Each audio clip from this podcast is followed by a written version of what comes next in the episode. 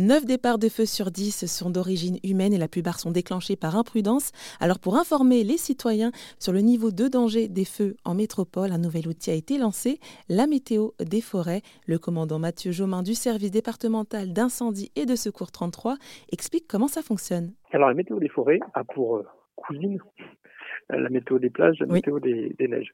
Euh, c'est une météo qui est essentiellement liée son nom l'indique, aux conditions météorologiques, c'est-à-dire à, à, la manière dont le, le, climat va impacter la fragilité de la forêt. Donc c'est vraiment, euh, ce sont vraiment des, des, données, encore une fois, grand public, -hmm. qui ne, tout à l'heure je disais qu'elles n'ont, elles n'ont rien à voir avec notre analyse technique et tactique, puisque l'objectif c'est vraiment de donner au public un outil facile d'accès au travers de codes couleurs, au travers d'une sémantique simple, sur l'état de fragilité du massif et la nécessité, encore une fois, de redoubler de vigilance euh, lorsque cet état de fragilité est, est, accentué. Donc on est vraiment sur euh, une perception euh, très généraliste, simplifiée, pragmatique, je dirais. Mmh. Et qui est-ce qui renseigne toutes ces informations sur la météo des forêts?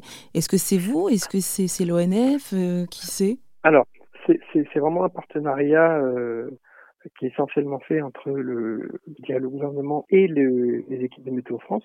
De manière générale, ce qu'il faut savoir, c'est que Météo France travaille vraiment de concert avec les acteurs engagés dans la protection des massifs forestiers et euh, constitue bah, la principale la principale source de sachant et encore une fois, au regard de, sa technicité et de sa spécialité en la matière, il s'avère que c'était l'acteur incontournable pour justement bah, permettre de démocratiser cette, cette culture du risque de forêt. C'était le commandant Mathieu Jomain du service départemental d'incendie et de secours 33.